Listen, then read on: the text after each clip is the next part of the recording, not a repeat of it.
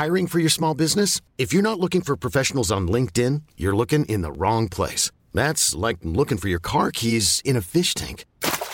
LinkedIn helps you hire professionals you can't find anywhere else, even those who aren't actively searching for a new job but might be open to the perfect role. In a given month, over 70% of LinkedIn users don't even visit other leading job sites. So start looking in the right place. With LinkedIn, you can hire professionals like a professional. Post your free job on linkedin.com slash achieve today.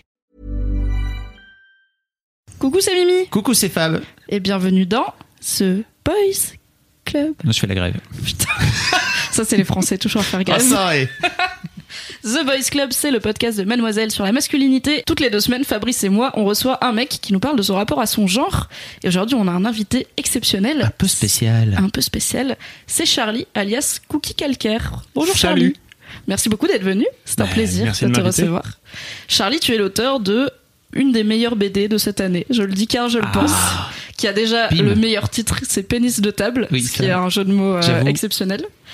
J'ai longtemps travaillé rien que pour le titre. hein. Non, ça Bah, m'a pris deux minutes. Mais, mais Ça réfléchit, t'as fait pénis de table. Ok, bonne vanne. Ah ouais, ouais, c'est bon, c'est bon, c'est bon, On je l'ai, garde. je l'ai. Oui, c'est une très bonne vanne. Et donc, Pénis de table, c'est une BD euh, de témoignages où tu t'es posé avec six mecs et vous avez parlé de votre sexualité pendant ce que j'imagine être euh, longtemps, mais on en, on parlera plus en détail du processus. Et donc, c'est une BD hyper rafraîchissante de témoignages euh, très euh, naturels et honnêtes sur euh, la masturbation, l'orgasme, le plaisir tout seul, à deux, à plus que deux, avec des hommes, avec des femmes et tout. Et c'est trop bien. C'est vraiment hyper feel good et on sent une une candeur et tout euh, dans ces mecs. Donc euh, quand je l'ai lu, j'ai fait OK, il faut que j'ai le gars qui a fait ça dans The Boys Club car c'est tellement ma cam. Donc merci beaucoup d'être là. Je suis très contente de te Cool. recevoir. Moi aussi. Toi aussi Fab, t'as lu la BD Ah Oui, j'ai trouvé ça génial. Je trouve que ça manque, c'est-à-dire que c'est vraiment un bouquin à, à s'offrir et à faire offrir d'une manière générale. Je sais que je fais un peu la promo, mais c'est vraiment ce truc. je- moi, je pense que je vais l'offrir à plein de potes parce que, à mon avis, ça va, ça va créer des discussions intéressantes ensuite. Ouais, j'espère. Ouais, ouais. Je un peu le but, C'était hein. ton objectif, Ouais, j'imagine. ouais, ouais. Mm. L'idée, c'était de me dire que euh, j'aurais bien aimé avoir ça dans les mains quand j'avais euh, 20 ans. Euh, et puis comme je trouvais rien euh, qui existait vraiment de grand public, j'ai lu beaucoup euh, avant de préparer le projet sur euh, la sexualité des hommes, euh, quels bouquins existaient, etc. Dont euh, un livre de Philippe Bruno qui fait la préface, qui est un sexologue euh, célèbre. Euh, mais c'est très euh, scientifique, c'est très psychosociaux, c'est des bouquins où euh, déjà quand tu ouvres la, la première page, tu te dis ok, euh, bon, on s'accroche. Pas trop envie, quoi. Euh, Ouais, et puis je, voulais un truc un peu plus grand public et, puis le médium de la BD pour ça c'est euh, c'est beaucoup plus facile. Ah bah, ça marche très bien. C'est très efficace. Sous tous les sapins à Noël 2018. Pénis de table. Peut-être un peu gênant à ouvrir devant ta grand-mère, mais ça se fait. À offrir à ton daron. à débriefer deux jours après avec du calva. En ce moment, tous les gens qui le lisent depuis qu'il est sorti me disent et je l'ai lu dans le train et j'avais pas honte hein. Et ils me précisent et j'avais pas honte hein. Bon ben oui, y a pas de problème. Très bien. Bravo de ne pas avoir honte de lire des trucs sur la sexualité qui fait partie de la vie. C'est ça, mais je tiens à préciser qu'il y a rien de vulgaire dedans. Enfin, non, c'est pas une BD euh, pornographique. On a, on a, j'ai, j'ai tout fait pour que ça soit un livre grand public que vous pouvez offrir à des jeunes adultes, euh, à des Même adultes, à des ados, hein, euh, franchement. Même à des ados. Je suis curieux de, je serais curieux de savoir à quel âge on commence. euh, Mais, alors c'est tout un grand débat qui est en ce moment en France sur l'éducation sexuelle Bah oui. à l'école, tu sais. Donc euh, et il n'y a pas d'âge. Hein, partons du principe qu'il n'y a pas d'âge pour apprendre à comment Pour ça être marche curieux, ton corps. déjà. Voilà. Donc euh, moi je pense que j'ai Enfin, j'ai deux filles en fait, donc je suis un peu dans la merde. Mais en vrai, si j'avais, si j'avais deux, T'es dans la merde, voilà, ceci dit, c'est je intéress- compatis. Hein. c'est intéressant, mais mais euh, je pense que si j'avais un ado, je lui offrirais quoi, parce que c'est vraiment un- une façon très simple de justement d'ouvrir le, le dialogue et ça n'existe pas, encore une fois, ce genre de de, de témoignage honnête et comme tu dis, comme on dit authentique. hein. Oui. Voilà. Sincère et authentique. Moi, j'ai une, une petite sœur de 16 ans et je lui ai offert. Et j'attends qu'elle me, qu'elle me dise ce qu'elle en a pensé. Lou, si tu m'écoutes, il faut que tu me dises ce que tu en as pensé. Ah. Appelle Charlie et dis-lui. Mais, euh, mais oui, c'est intéressant, je trouve. 16 ans, euh, je trouve ça intéressant. Et puis, effectivement, j'avais, je, tout le long du projet, je m'étais mis ça comme idée de me dire que ma petite sœur devait pouvoir le lire et que, sans que ça soit un problème. Donc, euh, autant on- c'est plein de confessions euh, intimes et on dit exactement la vérité, on raconte tout. Mais par contre, on a tout fait pour que ça soit illustré de façon euh, clean et que ça soit simple à lire. Quoi. Vas-y, viens, on parle de lui d'abord, Oui, avant de ce parler que plus de son, de son La boulot. première question que je pose à tous les invités de The Boys Club et qui peut euh, être vue comme compliquée, mais c'est ça qui est intéressant, c'est ça veut dire quoi pour toi être un homme? Euh, ça veut dire quoi pour moi être un homme? Euh, je, je me pose pas souvent la question. Et puis en plus, depuis le projet, je pense que je, je commence à développer une idée que le, le- être masculin, féminin, euh, ça, ça m'intéresse plus trop. Euh, puis je suis marié avec une femme qui est bisexuelle. euh, euh, qui, est, un peu tomboy. Enfin, tu vois, je pense que dans notre couple, par exemple, on c'est pas toujours l'un et l'autre. On est, un peu féminin, masculin quand on veut. Donc, être un homme aujourd'hui, je pense que c'est être un individu responsable et qui fait attention aux autres et avec qui je vis. Mais, mais j'ai pas l'impression que j'ai une vraie définition de ma masculinité en particulier ou que j'ai envie vraiment de le- de mettre un point sur la table et de dire je suis un homme, j'ai des couilles. je pense que c'est un, un petit détail anatomique euh, qui change pas grand chose en fait. Et tu dis que c'est ton, c'est ton état d'esprit maintenant. Est-ce que il y a quelques années, bah, tu disais que tu aurais bien aimé lire ta BD quand tu avais 20 ans, par exemple, ou même plus jeune, euh, à l'adolescence et à la puberté, est-ce que c'était différent? Euh, oui, clairement. Puis moi, j'ai grandi avec euh, dans une société patriarcale, avec une éducation, euh, puis des, rap- des, des, des repères très euh, mal alpha. euh, mais je me suis jamais vraiment trouvé là-dedans. J'ai toujours grandi avec cette image de, euh, ok, bah, bah, soit à l'américaine, t'es le capitaine de l'équipe de foot. euh, puis moi, j'ai toujours, j'étais toujours le nerd de, de service. Euh, il y a quelques années, effectivement, je, je, me- je me demandais effectivement où, où je me positionnais. Puis je suis devenu papa euh, il y a trois ans, et puis ça a été aussi un passage où je me posais des questions sur. Je suis devenu papa d'un petit garçon, donc tu sais, je, je me suis posé la question. de- non, mais je me, je me suis posé la question là-dessus sur euh, bah, qu'est-ce que ça veut dire être un homme et puis élever un homme et euh, et, c'est ça. Et quelques années plus tard, et puis grâce aussi au projet, et puis euh, toutes les discussions que j'ai eues avec des hommes euh, depuis le projet, euh, c'est vrai que je me suis quand même ouvert sur le sujet. Je pense que c'est la masculinité et la virilité est plus vraiment un sujet qui, qui m'intéresse là en 2018. Je pense que j'ai plus envie justement de travailler sur l'éducation sexuelle en général, qu'importe ton genre. Et puis je pense d'ailleurs que l'éducation sexuelle devrait être non genrée. Puis qu'on apprenne aux garçons et aux filles des règles simples sur leur sexualité. On ne sait pas de toute façon si un ils vont rester des garçons ou des filles. Deux est-ce qu'ils vont être avec des garçons ou des filles? Donc de toute façon ça y est là, la nouvelle génération, euh, tout, tout va être euh, trouble là-dessus. Donc il vaut mieux Pas qu'on espérons, fasse, euh, hein, mais Espérons c'est ça, on verra des très optimiste, mais je suis d'accord avec toi. Tu, tu dis que la virilité t'intéresse pas, mais tu l'adresses vraiment beaucoup en fait dans, dans ton Ah oui, c'était le but, c'était quand même de poser la question. euh, euh, et puis dans le, donc il y a, il y a six gars qui participent avec moi au, au projet. On a discuté pendant neuf mois. Et puis là-dedans, il y a tous les profils, hein, euh, euh, c'est sûr. Mais euh, mais effectivement, en discutant au fur et à mesure, et puis c'est une des conclusions aussi euh, du bouquin, c'est que euh, le, le vieux profil de virilité qu'il faut que on soit dans le pouvoir, dans le contrôle, qu'on soit dans la performance, c'est usé quoi. C'est plus ça ça marche plus aujourd'hui. Alors d'autant plus que le projet, je l'ai fait quand je vivais au Québec, à Montréal. La moitié sont québécois et que le Québec a quand même une culture plus euh, matriarcale, plus euh, euh, il y a moins cet aspect mal alpha, viril. euh, c'est moins important dans la culture québécoise. Donc c'était intéressant aussi de dialoguer là-dessus sur euh, qu'est-ce qui est important pour vous de, de paraître viril ou de à quel moment vous pouvez vous sentir, euh, c'est quoi vos faiblesses, dire vos sentiments, etc. Euh, les participants québécois étaient quand même plus euh, plus en avance que nous, euh, les Français là-dessus là sur. Euh, bah oui, moi, il n'y a pas de souci si, euh, si ma blonde veut prendre les rênes et puis porter la culotte, euh, il y a de la place pour ça, quoi. Euh, tu, tu disais que tu as grandi avec cette idée du mal alpha. Mhm. Est-ce qu'elle te vient de ton, de ton éducation directe, c'est-à-dire ton père, ta mère Je sais pas si tu as des frères euh, qui auraient pu incarner ça, ou est-ce que c'est en termes de société, euh, c'est la société qui te l'a inculqué? Alors, beaucoup la société. Moi, j'ai été euh, principalement élevé par des femmes.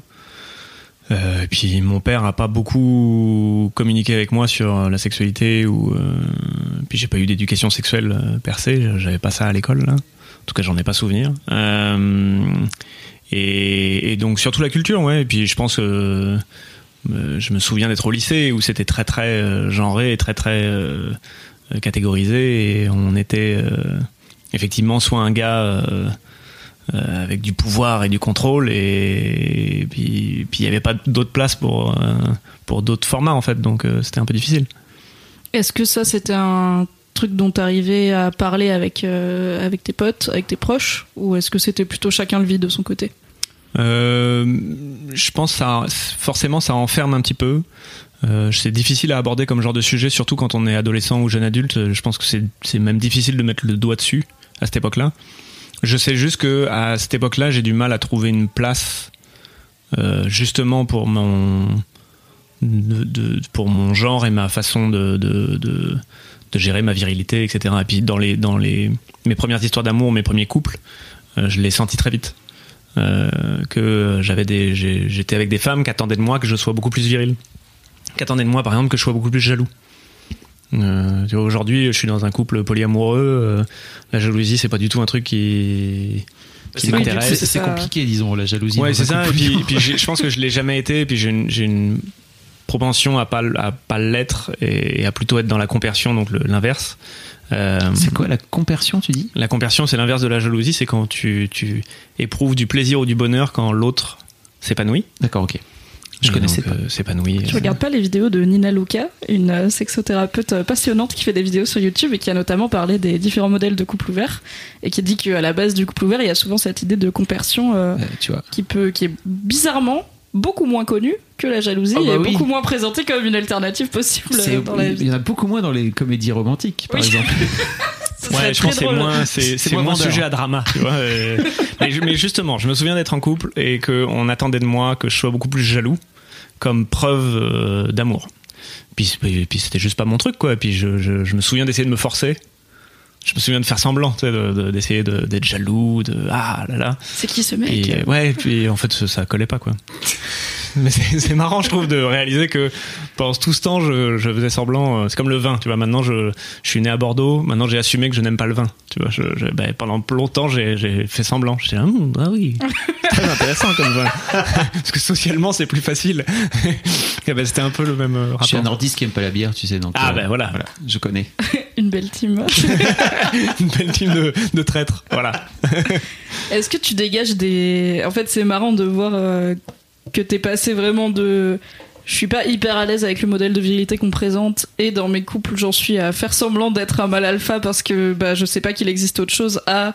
euh, je suis tranquille, euh, je fais une BD sur la sexualité masculine, je suis en couple polyamoureux, euh, tout va bien. Est-ce que t'as des étapes clés dans, cette, dans ce parcours où t'as eu un déclic de, eh, en fait, je peux être ça ou ah, ça, ça existe Est-ce que sinon c'était peut-être juste une progression euh, Non, non, clairement, euh, je pense que donc je je suis parti à Montréal euh, en 2009, donc il y a presque 10 ans. Euh, et encore une fois, la société québécoise est quand même plus. Ça, c'est les Québécois, ils l'ont azimuté. Hein, non, mais c'est clair. Non, mais je, la- je pense que la société québécoise a un truc très cool là-dessus, c'est que c'est beaucoup plus ouvert sur les mœurs et les choix de chacun. Et à partir du moment où tu n'embêtes pas ton voisin avec euh, tes préférences, on s'en fout en fait. Mais du coup, c'est beaucoup plus ouvert. Et puis ça se voit d'ailleurs sur leur sexualité, c'est que euh, ils ont tendance à être beaucoup plus, à expérimenter beaucoup plus sans, sans jugement. Euh, je sors pas de statistiques parce que c'est pas le... mais de tous les interviews que j'ai fait je remarque quand même que euh, il y a beaucoup plus par exemple de- d'expériences bisexuelles euh, au Québec chez, les- chez mes amis à Montréal parce qu'ils avaient le choix d'essayer puis que personne allait les juger pour le truc de Puis à l'hiver aussi. Hein. Enfin, et je- puis à l'hiver faut bien non, mais, puis la, la, la Toi, t'avais poutine, l'air tellement sérieux, j'ai cru que t'allais la dire poutine ne fait pas tout non mais je suis d'accord il y a l'hiver faut bien un moment à tu un vois t'es avec tes euh, potes, euh, enfin je veux dire, euh, ça. faut, Ouais, faut se tenir chaud. chaud, quoi, tu vois, voilà. exactement T'es perdu dans la forêt, c'est chaud. j'adorerais qu'on qu'on étudie le truc et qu'on arrive à retracer ça comme euh, Le mec, il était à Montréal, il était pas perdu dans les bois sous la neige. Mais ça, c'est le premier facteur. Clairement, c'est euh, Montréal euh, m'a m'a aussi permis. Puis je me suis expatrié. J'avais, je, je pense que c'est c'est une expérience où tu fais euh, table rase et tu peux recommencer euh, un peu à zéro ce que tu veux. Euh, et puis j'ai rencontré ma femme avec qui je suis depuis presque 10 ans. Euh, Elle est québécoise, elle? Alors elle est française. Ok. J'ai fait 5800 km pour marier une astide française. Euh, mais Et tu t'as rencontré donc à Montréal? ouais, Ok, d'accord. c'est la première fille à qui j'ai parlé quand je suis arrivé à Montréal. C'est fou ça. C'est trop je, je suis arrivé à Montréal, je cherchais mon chemin, elle est arrivée, elle m'a dit Ah, t'es français? Oui. Tu veux que je te montre un peu la ville? Bah oui. Puis voilà. Puis elle t'a montré d'autres choses. Une comédie puis, romantique. puis elle m'a montré pas que la ville. Euh, mais donc. euh, Désolé. non, mais t'es en forme aujourd'hui, je, je suis content d'être venu. Lui, elle m'a vraiment fait un regard de. Arrête-toi, s'il te plaît. J'aime tout, ne t'arrête pas. Mais euh, je pense que ça c'est le deuxième déclencheur. Et puis euh, puis effectivement elle euh, étant bisexuelle puis bisexuelle assumée et puis depuis très très longtemps elle avait aucune attente de ma part sur bah, en fait je te prends comme t'es en fait il n'y a pas de et puis c'était super intéressant. Elle a fait elle a participé énormément à mon développement et à ce que j'appelle ma maturité sexuelle. Je pense qu'elle était beaucoup plus mature que moi sur ce sujet là et, euh, et je pense que c'est ça qui a aussi construit euh, euh, ces, ces projets-là, que ça soit ma première BD qui était neuf derniers mois sur la grossesse vue par, par un homme, où on parlait déjà un petit peu de sexualité et puis on parlait un peu de, de l'équilibre entre les hommes et les femmes sur ce genre de sujet, à Pénis de table où vraiment je voulais aller creuser un peu plus loin. Quoi. Oui, et puis la démarche que tu as eue donc avec, euh, c'est, j'espère que je vais pas me tromper, c'est les neuf derniers mois de ta vie de petit con. Ouais. C'est donc ton blog qui est devenu une BD euh, sur euh, la grossesse de ta femme vue par Mhm. toi. En fait, c'est déjà une démarche qui est assez rare, une parole de père là-dessus, et qui montre déjà un cer- une certaine aisance avec bah, s'ouvrir euh, aux autres et parler de ce qu'on ressent et tout, ce qui est pas le plus courant. Enfin, en tout cas, on est plus habitué à ce que ce soit des femmes qui le font. Et toi aussi, Fab, quand t'as fait, alors quelques années avant, quand même en 2005, quand t'as fait ton blog Futur Papa, t'as aussi eu beaucoup de lectorat parce que ça existait C'était peu, quoi. C'était beaucoup de femmes. C'est-à-dire que le vrai truc, c'est que c'est le, le blog a eu du succès à l'époque parce que le, le- le truc a tourné dans les forums de femmes enceintes et c'était beaucoup de femmes qui suivaient. Il n'y a Et pas la- de forum de Futur Père, de toute peu façon. de pères, vraiment, très très peu de pères. Mais Enfin, ça, pas ça a été le cas pour moi aussi. Oui, voilà, j'imagine. Après, ce que j'ai découvert, c'est que le- leur objectif, c'était quand même de le faire lire à leur euh, conjoint. Euh, puis je pense que ça va être un peu la même chose avec Pénis de table. En tout cas, c'est déjà ce qui, a, ce qui a été le cas pour le blog. Pour Pénis de table, c'est que j'avais beaucoup beaucoup de femmes qui, qui étaient lectrices et qui le partageaient à leurs copains. Euh, je pense aussi parce qu'il y a, un- y a peut-être des habitudes sociales différentes et que les mecs, nous, on est moins. Déjà, on, par- on partage moins, on, cherche pas moins. parler, hein. Non, mais je pense que je, je- je serais curieux de voir combien de mecs vont sur Google pour dire alors guide pour être un futur papa. Je pense que les recherches Google d'hommes là-dessus sont assez basses, alors que euh, je le sais pour avoir vu. euh, euh, ma femme, dès qu'elle a été, dès qu'elle a su qu'elle était enceinte, elle avait quatre blogs qu'elle pouvait suivre, deux bouquins qui arrivaient à la maison. euh, et moi, effectivement, j'ai cherché. Puis il y avait quasiment rien, donc je me suis dit ok, ben on va remplir ce vide. Les Ce mecs font plutôt peu, des euh, trucs techniques, j'ai l'impression, ils vont chercher des trucs très très techniques en Ouais, fait. bah, euh. tu vois, c'est un peu le- la même conclusion que j'ai sur la sexualité, c'est que quand j'ai commencé euh, pénis de table et quand j'ai commencé à discuter avec les gars, je me rendais compte qu'on était tellement habitués à être dans le pratico-pratique, dans le mesurable, dans les chiffres, dans euh, les nombres, les centimètres, etc. Que on, personne n'écrivait sur euh, qu'est-ce qu'un homme ressent quand il a un orgasme.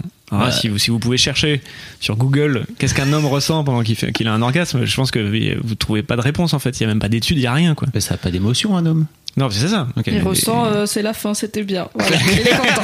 Maintenant, je vais dormir. Voilà. Oui, je Allez. ronfle. Allez, bisous. Ou alors j'ai faim. Maintenant j'ai faim. Comment t'as approché Donc juste pour faire le tour des profils, euh, puisque moi je les ai sous les yeux et pas vous, chers auditeurs, chères auditrices. Donc il y a toi, Charlie, marié hétéro, 32 ans. Stéphane, séparé pansexuel, 38 ans. Michel, célibataire hétéro de 43 ans. Sofiane, en couple bisexuel, qui a 37 ans. Francis, 39 ans, en couple bisexuel. Christophe, 26 ans, en couple homosexuel. Et Damien, 34 ans, marié hétéro. Donc il y a déjà une belle diversité de profils et d'orientation et de, du coup de parcours. Plutôt des trentenaires. hein. Ouais, il y a un- voit que- Il y a un de 26 ans et un cadra. Ouais. C'est un truc aussi, je pense que chez les mecs, c'est compliqué de parler ouvertement, en tout cas peut-être dans cette génération-là, de, de sexualité avant 30 ans. Enfin, je sais pas comment tu le, comment tu le ressens, mais Bah après, j'ai pas, j'ai pas. euh, Pas c'est quand même des gens proches. Tu vois, j'ai quand même cherché dans un cercle euh, proche. Donc après, forcément, j'ai 35 ans, donc euh, je, ça représente un peu mon cercle euh, personnel. Euh, mais oui, t'as sans doute raison. Je pense qu'il y a aussi un truc de, euh, c'est difficile d'en parler quand t'as 21 ans. T'as peu de, tu te connais peu. Enfin, tu vois, euh, tu peux parler des problèmes que t'as, mais c'est difficile de faire des vrais euh, témoignages. Euh, et sur la façon dont je les ai euh, trouvés et recrutés, bah, l'idée c'était euh, oui que je voulais un éventail assez large. Euh, donc déjà célibataire ou marié, je trouvais que c'était important. Euh, je voulais m'assurer qu'il y ait euh, des hétéros, euh, de l'homosexualité, qu'on parle d'homosexualité, qu'on parle de bisexualité. Euh, le pansexuel c'était cadeau, c'était en bonus.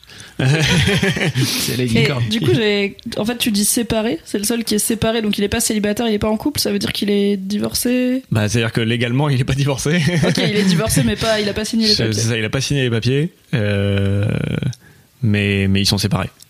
Euh, et il est pansexuel, c'est-à-dire que si vous ne savez pas ce qu'est la pansexualité, euh, c'est que tout l'intéresse et que euh, le genre ou l'âge ou whatever de ses partenaires n'a aucun impact euh, Oui, sur c'est ses plutôt choix. la personne qui t'attire que euh, une catégorie de personnes. quoi. Exactement.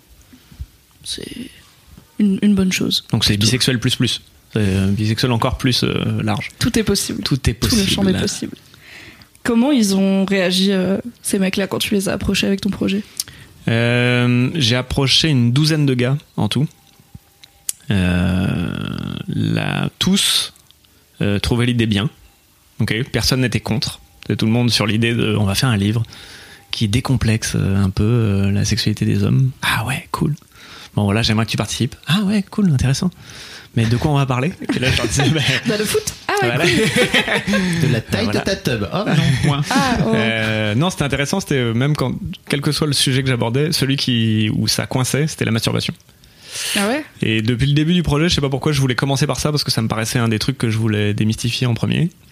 Oui, et puis c'est la sexualité que t'as en premier, généralement, avant de Ouais, c'est ça. Et puis, avant je- d'être avec des gens, t'es avec toi-même. euh. puis bizarrement, je sais pas pourquoi je trouvais ça facile. Je trouvais ça simple. Je me disais, euh, c'est simple en fait. Tout le monde se masturbe, donc. C'est euh, oublier non, la enfin, culpabilité judéo-chrétienne. Exactement. Euh, et, euh, et donc la moitié des, des gars que j'ai rencontrés m'ont dit euh, ah non non non c'est pas possible. Mais c'est pas possible pourquoi? Mais je, je veux pas que ma femme lise ça ou que ma mère le lise ou euh, non c'est pas possible. Et donc je creusais là j'étais là mais mais qu'est-ce qui te parce que bon ta femme doit bien se douter que tu te masturbes d'ailleurs ta femme doit se masturber non non mais n'en parlons plus euh, c'est Non, mais bon, on commence à prétendre des choses après. et voilà. Et, euh, et c'était intéressant parce que c'était à la fois un fail pour moi de pas trouver de gars pour participer, mais à la fois une preuve que fallait que je fasse ce projet. Et, et ça a duré peut-être trois mois le, le casting entre guillemets pour trouver les gars. Euh, trois mois pendant lesquels moi je pouvais rien produire parce que tant que j'avais pas les gars pour participer, je pouvais pas avancer quoi. Et donc ça me frustrait, mais en même temps ça me, ça me remontait mon euh, mon idée de en fait il faut vraiment qu'on fasse un projet là-dessus. Et puis il faut vraiment euh, j'ai fait très attention à ce que ça soit euh, à trouver euh, euh, des statistiques, à faire beaucoup de recherches. J'ai été aidé par des chercheuses, euh, un groupe de chercheuses qui s'appelle Immersience, qui a tout vérifié pour moi, plutôt que d'aller chercher sur euh, Doctissimo, euh, sur Google. Toujours l'excellente source Doctissimo. C'était une source difficile à, à contrôler. Euh, Ceci dit, tu mens parce que dans ta BD, t'es en permanence en train de chercher sur ton téléphone. On a l'impression que t'es en train de chercher sur Internet. Bah en fait, la, la base, la base a On été cherchée mort. sur Internet, Ouais. et ensuite les, les, les chercheuses d'immersion m'ont aidé. Ah, c'est cool. Et je les remercie beaucoup. Et elles ont tout vérifié, et des fois elles, elles me disaient où est-ce que t'as trouvé ça Bah, je sais pas sur Mencels. euh, ah ouais non mais c'est ça, ça n'existe pas en fait, c'est un mythe. euh. Et ça Oui, c'est les fameuses études sur euh, 14 pélos euh, Ouais, ça. avec des tests cliniques pas du Ah tout ouais, au stables. et Kentucky tout, avec des mecs bourrés à 4 heures de l'après-midi, euh, ils étaient 5 Ils nous ont dit Une non. étude Ah, révèle les que. chauves baissent beaucoup mieux. Hiring for your small business? If you're not looking for professionals on LinkedIn, you're looking in the wrong place. That's like looking for your car keys in a fish tank.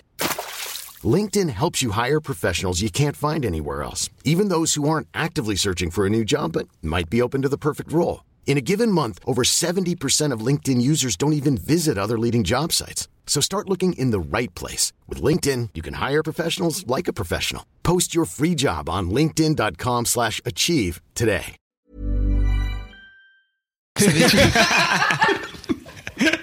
C'est un chauve qui a fait cette étude. c'est ça. Euh, et, et donc restaient ces six gars euh, que je salue et que je remercie beaucoup parce qu'ils ont eu du courage. Parce qu'en plus, je leur donnais euh, deux contraintes, c'est qu'ils devaient dire la vérité, ce qui n'est pas toujours simple, et deux, apparaître avec leur vrai nom. Alors on voit pas leur nom de famille, mais c'est...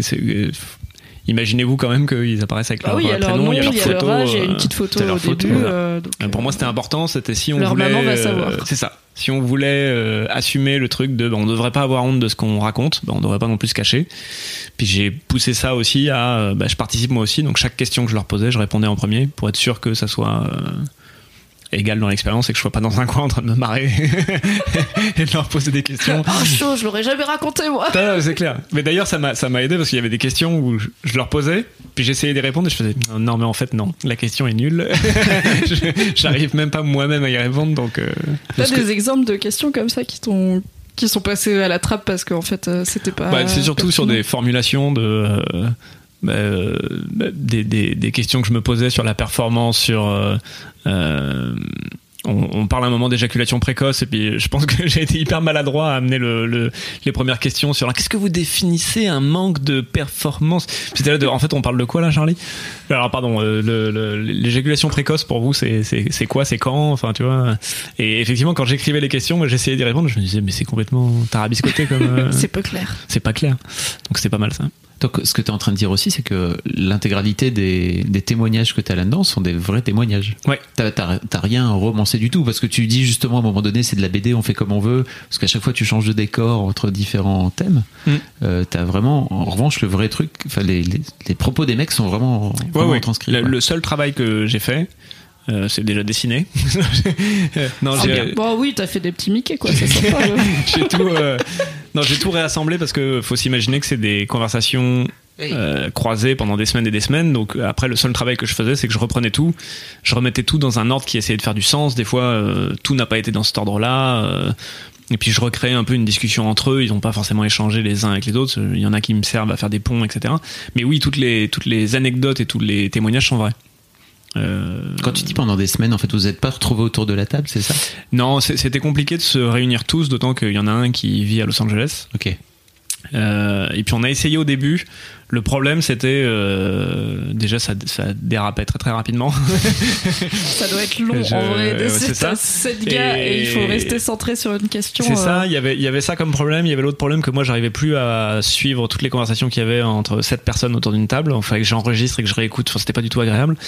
Et, et en plus il y avait un mauvais côté de donc eux se connaissaient pas forcément. Moi je suis le point de contact entre eux tous, mais il y en avait qui se connaissaient pas dans le groupe. Il y avait un peu un effet de un effet de groupe dans le sens où quand un parlait de quelque chose, les autres avaient tendance à, à acquiescer et à le suivre. Alors qu'en fait, s'ils l'avaient pas dit comme ça, ils auraient, ils auraient forcément raconté autre chose. Donc on a changé la formule. Euh, ça se passait online et ils avaient un, un, chat groupe ou- Facebook euh, privé en fait, dans lequel chaque, chaque semaine je leur postais une question et ils avaient une semaine pour y répondre et sous forme de, de Discussion, une petite rédaction quoi, tu Ouais. vois, un petit un petit 500 Devoir mots, sur table, euh, hein. voilà, devoir sur table, une petite dictée. Euh, et au moins ça leur laissait le temps d'y réfléchir, d'écrire. Euh, ils rendaient leur écrit et les autres pouvaient commenter et puis poser des questions. Puis c'était très bien parce que moi ça me gardait tout dans un coin, je pouvais y revenir de temps en temps en arrière et puis puis eux ça leur laissait le temps un petit peu pour pas je pense qu'il y avait des sujets vraiment importants bah rien que l'orgasme en fait quand j'ai je me souviens de poster la question alors qu'est-ce que vous ressentez euh, pendant l'orgasme? Là il y a eu un blanc et quelques jours de pas de réponse mais je dirais mais les gars on qu'est-ce que ben non mais c'est à dire faut qu'on aille baiser faut qu'on j'ai jamais j'ai jamais jamais vraiment réfléchi à ça. Il faut que je et eff- effectivement tous ils, ils ont attendu d'avoir une, une relation sexuelle pour y penser. Et ils sont revenus. Alors euh, hier soir euh, eh ben effectivement t'as raison euh, j'ai senti un truc dans la colonne vertébrale. Mais c'était intéressant parce que jamais ils s'étaient posé la question. Jamais ils avaient euh, et il y en a un notamment euh, Sofiane qui me disait moi jamais j'ai appris à mettre des mots là-dessus et quand ses premiers témoignages, quand il répondait aux questions, c'était, il m'écrivait des textos quoi. C'était, euh, c'était vraiment, bah là, euh, oui, c'est bien, oui, oh, bof. Je dis ah non mais va falloir, va falloir m'expliquer un peu plus que ça. Et, et effectivement, il avait jamais eu cette éducation-là de, bah non, on va parler de sentiments, faut que tu utilises un vocabulaire différent, faut que, et ça lui a fait beaucoup de bien d'ailleurs. On en a parlé après. euh, C'est un profil intéressant parce que avant le projet, euh, il se disait pas bisexuel. Alors qu'il a eu beaucoup d'expériences avec des hommes et pas, pas juste euh, un jour j'ai dérapé, euh, je me suis réveillé le lendemain, il y avait un doute à côté de moi. Non, non, il a eu plusieurs expériences avec des, avec des gars. Euh, Il- il et- en- t'en- tu en parles d'ailleurs. Ouais, ouais, le- il en parle, mais il se considérait comme hétéro qui, qui avait dérapé de temps en temps, quoi. Puis, en en discutant, et puis en faisant la table ronde, en échangeant avec d'autres qui, étaient, euh, qui, qui se considéraient comme bisexuels, euh, on a utilisé la métaphore du canapé lit, alors qui n'est Ouais. qui n'est pas de moi, qui est d'un d'un autre blog qu'on cite dans le bouquin, qui est très intéressant, et qui dit euh, quand vous avez un canapé lit, euh, bah, vous comprenez très bien qu'il est en canapé et que vous pouvez vous asseoir dessus. Quand vous le dépliez en lit, vous considérez toujours que ça reste quand même un canapé. Il n'est pas tout d'un coup en lit, puis il redeviendra plus jamais. La bisexualité, c'est beaucoup ça. Quelqu'un qui est bisexuel n'est pas tout le temps entre deux et tout le temps attiré par les hommes et les femmes, ça serait, ça serait impossible. Euh, dans la, dans la, la vie d'un bisexuel, des fois, on est plutôt attiré par les hommes, plutôt par les femmes. Ça peut durer des années. On peut être dix ans attiré par les hommes et puis tout d'un coup être attiré par les femmes. Ça n'empêche pas qu'on on peut se définir, on a le droit de se définir comme, comme bisexuel. Et à la fin du projet et depuis le projet, euh, je l'ai surpris pendant une soirée euh, il y a pas longtemps euh, se présenter. euh, la personne disait ah bah oui, euh, je, je t'ai lu dans Pénis de table. Il dit oui oui parce que je suis bisexuel. Je dis, ah ouais donc ça y est, on, le coming out, le coming out. Bah, c'est chouette. Et euh, je trouve que ce qui enfin, c'est intéressant le système que tu as trouvé où ils sont pas tous dans la même pièce et du coup ça dérape vite, mais il y a quand même une interaction parce que je trouve que ce qui fait le sel du bouquin, c'est les interactions entre eux, c'est les Mhm. réactions qui sont toujours avec beaucoup d'humour et des vannes, mais jamais rien de. En fait, il y a jamais rien de négatif ou de jugeant, c'est juste des surprises. Il y a notamment un personnage qui a une sexualité très wild et très Mhm. euh, très diverse, qui est, qui est bien provoquée et tout, et du coup il y a tout le temps des réactions genre mec, euh, quoi, tu fais ça? Et là, Bah, vous devriez essayer, c'est très sympa. Et je trouve que ça montre une, une vraie bienveillance euh, qu'il n'y a pas toujours entre hommes, puisqu'on a eu plusieurs invités euh, du Boys Club qui nous ont dit qu'entre hommes, ils avaient. En fait, ils se rendaient compte que dans leur bande de potes ou des choses comme ça, il n'y avait pas tellement de bienveillance et de- d'écoute, quoi. Je pense qu'il y a beaucoup de compétition. Il y a une compétition naturelle entre les hommes qui est, euh, euh, qui est très forte et qui peut être difficile, effectivement, euh, à gérer. Est-ce que tu avais un peu ça au début quand tu as essayé avec tous dans la même pièce? Ou est-ce que les profils que tu as sélectionnés faisaient que ça n'arrivait pas? Non, je pense que j'ai eu de la chance sur les profils euh, et que effectivement ils étaient tous. euh, mais je pense que ça s'est fait aussi naturel. Le tri s'est fait naturellement. C'est que ceux qui acceptaient étaient les plus à l'aise avec leur sexualité et puis bien dans leur basket pour pas être euh, pour pas justement être dans la compétition. Alors forcément, quand on commence à discuter de qui a la plus grosse, puisque c'était un des sujets du bouquin aussi, euh, une des questions que je me posais, c'était est-ce que est-ce que avoir la plus grosse fait que t'es mieux dans ta peau en tant qu'homme? Puis c'est intéressant parce que ça paraît débile, mais la réponse, en tout cas de notre expérience, c'est oui, il se sent mieux dans sa peau. Il raconte, euh, j'ai eu des moments euh, où j'étais au plus bas dans ma vie et je me réveillais en me disant au moins j'ai une grosse bite.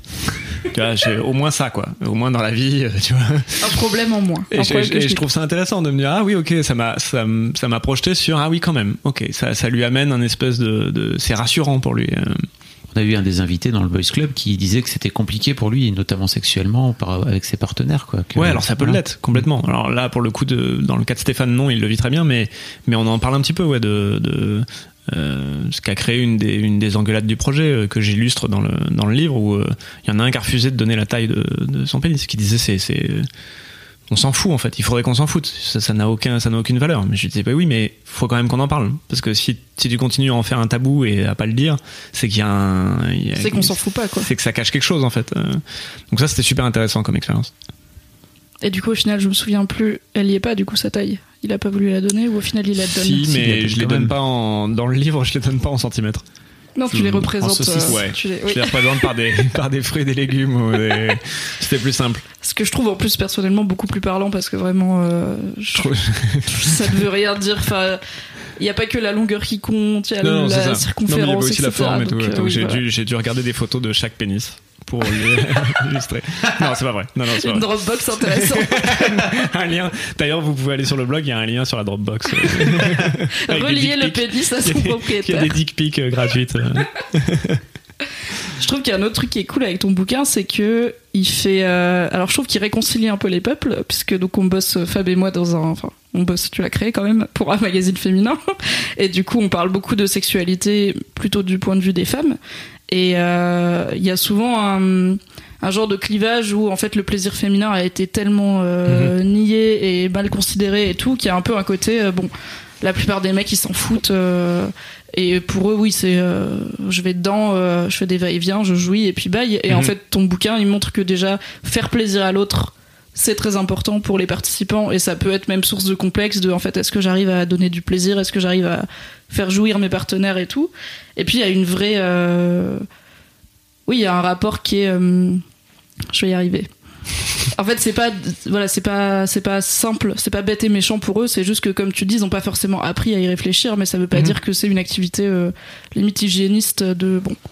J'ai une érection donc euh, il faut que je m'en débarrasse et puis c'est bon. Non, et puis je pense que c'est un des plus gros clichés sur la sexualité des hommes, c'est que la sexualité des hommes est facile. Je pense pas du tout en fait. C'est ni ni l'érection, ni l'orgasme, ni, ni rien en fait n'est facile. Euh, et puis comme tout corps humain, euh, euh, il y a, y a aucune chose dans votre corps humain qui peut être tout le temps la même, le- le- fonctionner tout le temps de la même façon et tout le temps être à 100%. Euh, des problèmes érectiles chez des hommes, bon bah ça arrive. euh, puis on en parle justement de bah, les fois où vous avez eu des pannes. euh, puis c'est, euh, il y a un espèce de, de cliché de bah, si ça t'arrive, t'es foutu en fait. Il faut, faut pas que ça arrive en fait, ça t'as pas le droit. Alors qu'on devrait être beaucoup plus relax là-dessus et se dire bah en fait non mais ça arrive, ça arrive avec tous. Enfin, des fois, euh, t'as beau courir le 100 mètres tous les jours, hein, des fois t'es pas en forme et puis t'y arrives pas. Enfin, voilà. euh, et effectivement, il y a, y a ce cliché de, euh, bah, par exemple, sur l'orgasme, que tous les hommes jouissent hyper facilement, qu'en fait, il suffit effectivement de, de, secouer un peu et puis au bout d'un moment, ça vient et puis, puis that's quoi. Où là, effectivement, on faisait des tours de table et on parlait de bah, les fois où on avait simulé, par exemple. Euh, pourquoi on simulait euh, euh, les fois où on avait joui mais pas éjaculé, les fois où on avait éjaculé mais pas joui. euh, puis tout d'un coup, euh, tu te rends compte que, enfin, moi, j'ai des lectrices qui m'écrivaient pour me dire, euh, mais donc c'est vrai? Bah, je- oui, j'ai pas fait tout ça pour pour en plus vous, vous balancer des bobards.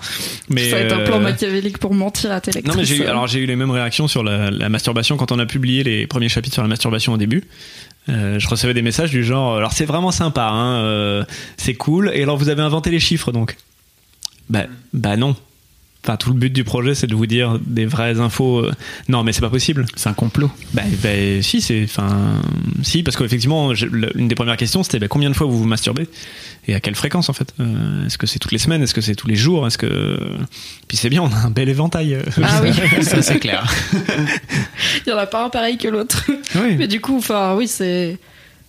C'est bête de se dire, il y a un éventail comme ça, c'est bête de se dire c'est inventé parce que c'est pas comme si vous, tout le monde disait, alors moi c'est tous les jours, euh, au réveil, euh, Non, normal, c'est ça. c'est tellement varié que bah oui, tout existe. Non, et puis le- dans la un, un nature. des objectifs, c'était de prouver qu'il n'y avait pas de normes. Il y a pas de, ça sert à rien de, de se dire, ok, ben la, la bonne chose à faire. Oui, il y a des moyennes quand on fait des études, mais il n'y a pas de recommandation. Il n'y a pas de recommandation de la moyenne, par exemple, en France, c'est qu'un couple fait l'amour deux fois par semaine. Ok, ça c'est la moyenne statistique, mais ce n'est pas du tout une recommandation. Et je me souviens, et on en parle dans le livre, que plus jeune, j'avais l'impression que c'était une recommandation. J'avais l'impression que si j'étais en couple et que je faisais l'amour moins de deux semaines, de deux fois par semaine, ben on avait un problème. Ou et j'ai rencontré des couples qui me disaient, ben nous on est à plus, puis on se sent un peu, euh, on a l'impression d'être un peu, euh, Un peu obsédé.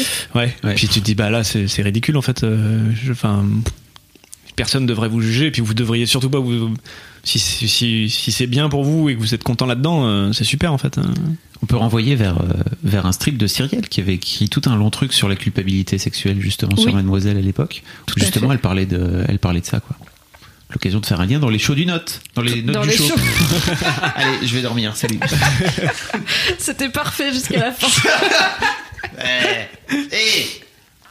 Est-ce qu'il y a des choses qui t'ont particulièrement surpris dans, dans tout ce projet, dans cet exercice de parole Euh, Ou en tout cas qui sortent du lot, même si c'était pas forcément des surprises. Je pense que les discussions sur l'orgasme euh, étaient super intéressantes, notamment parce que on parlait euh, bah, ceux qui étaient bisexuels et ceux qui sont bisexuels pardon et, et homosexuels parlaient de de l'orgasme qui qui inclut la prostate pour les hommes, qui est vraiment pas Ah. un sujet que que moi j'avais j'ai jamais eu accès à beaucoup d'informations là-dessus puis euh, je trouve ça désagréable de devoir aller voir mes potes gays pour leur dire bon alors euh, expliquez-moi on peut prendre une heure Oui. pour euh, Vous montrez quand vous dites comment ça marche, comment ça se passe.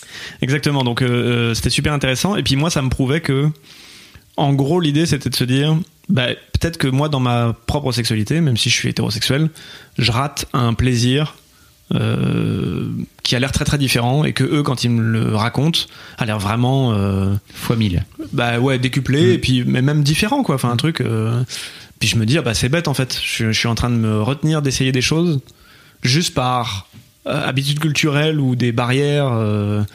Euh, alors que moi, ma femme s'en fout euh, de me mettre des trucs dans les fesses ou euh, genre, elle est tout à fait d'accord. C'est juste moi qui me dit, euh, alors attendez, est-ce que vraiment je vais me mettre des trucs dans les fesses?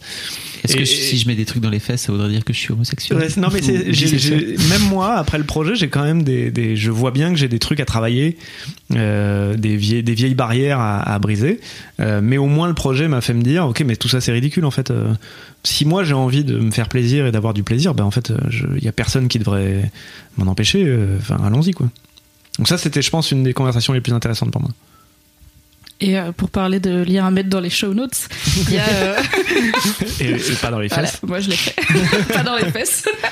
Notre euh, rédac sexo avait fait un super projet il y a pas longtemps où elle a demandé aux femmes ça fait quoi, euh, qu'est-ce qu'on ressent quand on a un pénis dans son vagin, quand on fait Mhm. l'amour en ayant un vagin avec un pénis, et aux hommes qu'est-ce qu'on ressent quand on met son pénis Mhm. dans un vagin? Et en fait, elle a eu une tonne de témoignages féminins. Donc bon, déjà on est un site féminin et puis en plus je pense que c'est un peu plus facile de s'interroger là-dessus. Elle a eu moins de réponses des mecs et surtout les réponses des mecs c'était beaucoup de, comme tu disais, j'ai jamais pensé, j'ai jamais analysé Hmm. mes sensations à ce niveau-là et du coup bah c'était tout un exercice qu'ils avaient fait et ça fait un super article de témoignage déjà très très chou et oui bah moi la première euh, je me suis rendu compte que j'en ai donc moi je suis hétéro et j'en ai jamais parlé avec mes partenaires quoi on est Mhm. d'accord pour dire euh, là c'était particulièrement bien pour moi ou euh, Mhm. oh bah là en fait euh, je pense que je vais pas jouir on arrête ça y a pas de souci mais je sais pas je me suis jamais dit mais qu'est-ce qu'il ressent à faire ça et que moi je ressentirais jamais Bah, tu, probablement bah, tu vois, on a essayé et c'est une des questions qu'on a abandonnées. Parce qu'on n'arrivait pas à bien le. ah bah c'est très dur de mettre quoi. des mots dessus Il n'y a, pense y a rien qui monde, hein. sortait de très intéressant, mais c'est euh, c'est un des trucs que j'explorerais peut-être euh, à nouveau. Une des, une des idées que j'avais, euh, si un jour je fais un tome 2, c'est de cette fois-ci faire des tours de table de femmes qui parlent du pénis. Parce que je pense qu'il y a énormément, pour les hommes, il y a aussi énormément à apprendre euh, de femmes hétérosexuelles qui parlent du, du, du pénis et, de, et du sexe des hommes. Je pense que être de, être de l'autre côté euh, apporte énormément en fait. j'ai hâte j'espère que tu feras pas de Écoute, je t'inviterai Mimi. Je pense qu'on va conclure cette interview avec mes deux questions euh, rituelles. La première question, et du coup elle, euh, elle tombe très bien euh, pour toi, c'est comment va ta bite? Ce qui veut dire comment va ta sexualité et comment quel est ton rapport avec euh, ton C'est vraiment la première fois que t'expliques euh, aussi longuement. hein. Oui, généralement je pars du principe que les gens ont écouté avant. Là je me dis, bon quand même, euh, il vient, il fait une interview pour son livre, il est pas briefé peut-être, tu vois. Sinon, qui vient de loin. T'as de la chance, hein, c'est de but en blanc sinon. hein. Comment va ta bite? ouais. Écoute, ma, ma bite va bien, ma bite va mieux que, que quand j'avais 20 ans par exemple. Euh, je pense que j'ai une sexualité aujourd'hui, euh, je suis beaucoup mieux dans ma sexualité aujourd'hui euh, que je l'étais dans ma vingtaine. C'est ça, je, non, ça va très bien. Je suis dans un couple polyamoureux, je suis très heureux. je suis marié, j'ai un enfant, ça fonctionne. Je- je- tu m'aurais dit ça il y a 10 ans, je pense que j'y aurais pas cru. Tu pensais pas te poser ou tu pensais pas non, je pensais pas, je, pas je croyais pas au polyamour et je croyais pas à, à un peu de liberté et d'ouverture euh, là-dessus. Euh, et c'est ça. Et puis depuis le depuis le projet Pénis de table, euh, ce qui est fantastique, c'est que plein de gens viennent me raconter leurs histoires de fesses et que, et que ça c'est ça c'est formidable parce que j'ai je, je, récolte- je recueille plein d'histoires croustillantes de matière. Ouais, Envoyez donc un mail à Charlie pour lui raconter vos histoires de cul, sera ravi. Mais il y a Cyrielle, hein, vous pouvez écrire à Cyrielle Oui. aussi, elle en fait des, elle en fait des magnifiques livres. Je fais le vrai sexe de la vraie vie, des super BD. Donc voilà, vous avez le choix. vous choisissez. Et euh, ma dernière question que je pose à tous les invités, c'est euh, est-ce que tu as une idée de mec réel ou fictif qui représente pour toi une masculinité positive? Je peux réfléchir un peu. Oui.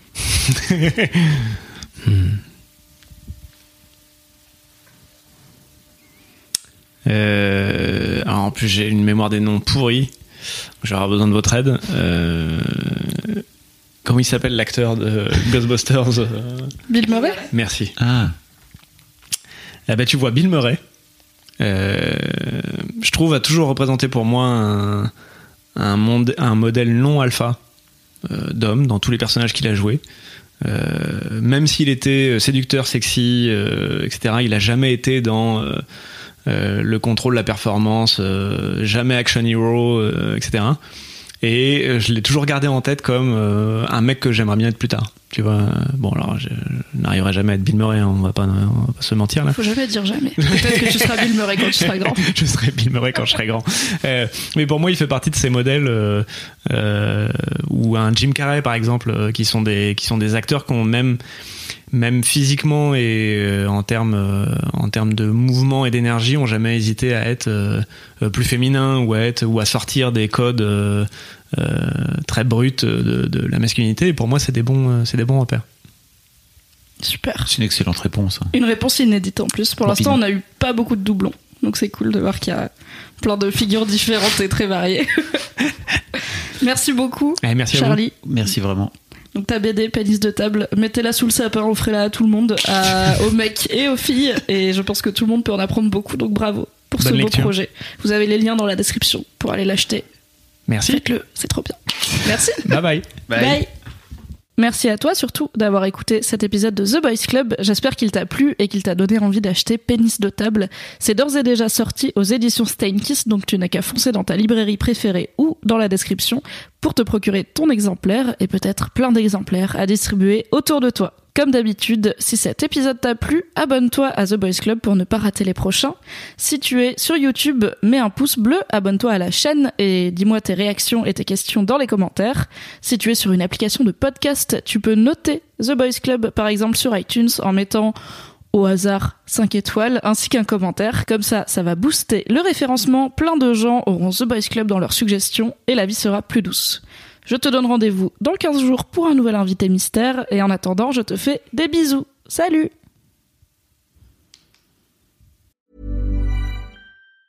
Hey, it's Danny Pellegrino from Everything Iconic.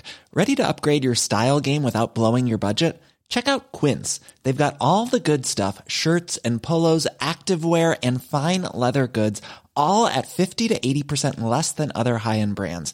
And the best part? They're all about safe, ethical, and responsible manufacturing. Get that luxury vibe without the luxury price tag. Hit up quince.com slash upgrade for free shipping and 365 day returns on your next order. That's quince.com slash upgrade.